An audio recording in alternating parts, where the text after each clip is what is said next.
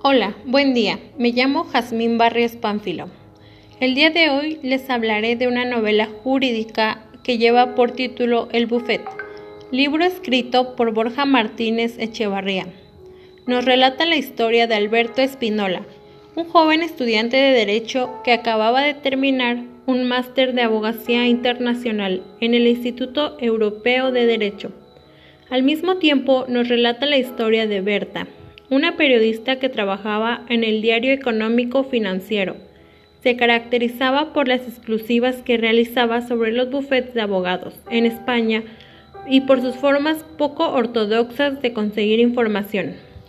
Alberto Espinola logró colocarse en el buffet Line and Board Bridge, uno de los más prestigiados de España. A sus 26 años, Alberto acumulaba matrículas de honor en su currículum, lo que le permitió exigir al buffet que se le colocara en el área mercantil, un buen sueldo y otros privilegios más. Espinola tiene un buen comienzo al salvar un negocio de una importante empresa.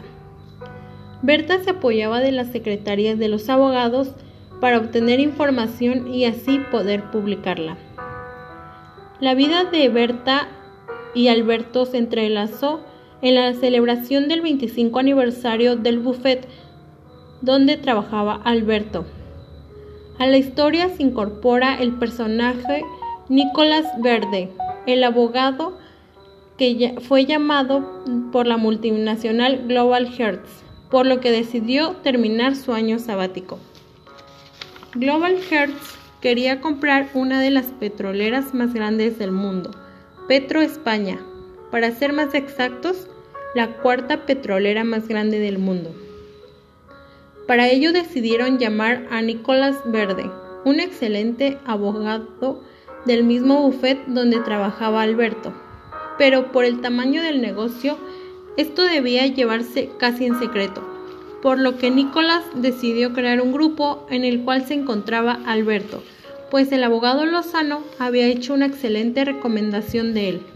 Al paso del tiempo, las acciones de Petro España subieron y eso no facilitaba que Global Hertz se apropiara de esta. Así el señor Mateo llamó a Nicolás para que le dijera cómo harían para poder boicotear a la petrolera, lo que implicaba hacer cosas ilícitas. Al principio no estaba de acuerdo, pero el pago de 2 millones de euros le hizo cambiar de opinión. Comenzaron con una protesta debido al alza de la gasolina, en la cual se recomendaba no comprar en Petroespaña, y contrataron a un trabajador para que provocara un derrame de petróleo. Además, lo asesinaron a él y a su familia después de que hiciera el trabajo. Gracias a eso, lograron bajar el costo de sus acciones. Espinola, al darse cuenta, llamó a Berta para contarle lo que sucedía, pero uno de los principios de Berta era publicar solo verdades, y ella no podía hacer nada sin pruebas. Así Berta, Cristóbal y Alberto armaron un plan para obtener la información. Nicolás se dio cuenta de que Alberto ya sabía lo que había hecho, y como Mateo no se andaba con juegos, contrató a Olaf para matarlos.